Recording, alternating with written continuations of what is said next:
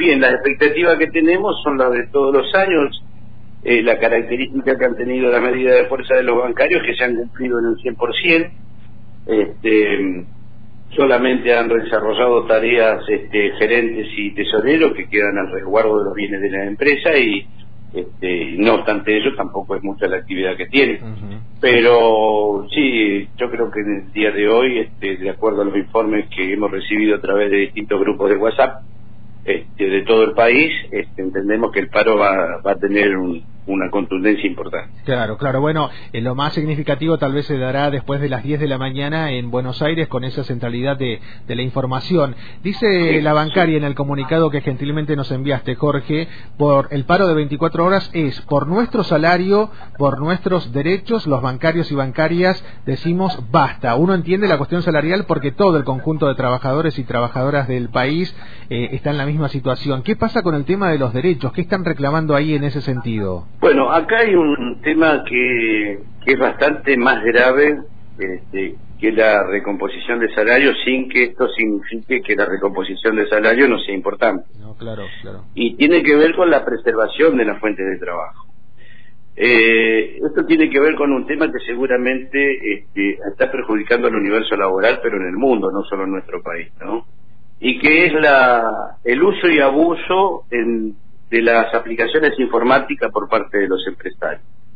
Algo que no ocurre solamente en el ámbito bancario, sino que ocurre en todas las actividades.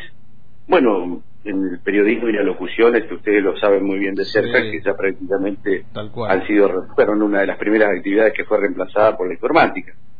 Este, y bueno, lo propio ocurre con otras con, con otras actividades. Y en el caso nuestro no es la excepción. A nosotros nos vino ocurriendo pandemia de por medio se comenzó a hacer este un uso indiscriminado de todo esto, eh, tratando de que estas aplicaciones terminen este, reemplazando la mano de obra de la gente.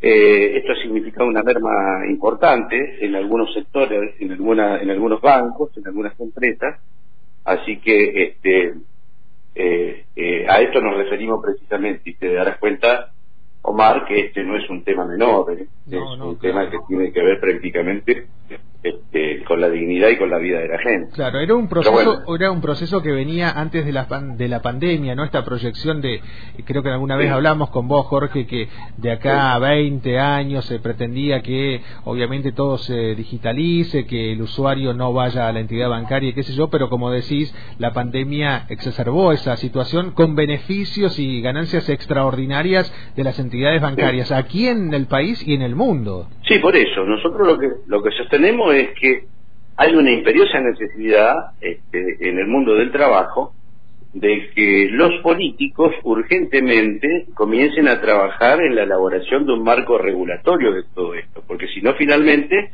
eh, todo el mundo vamos a terminar quedando sin trabajo y bueno, el aumento poblacional por un lado y, por el otro lado el uso indiscriminado de las aplicaciones informáticas hace de que los puestos de trabajo se vayan perdiendo en vez de aumentarlo.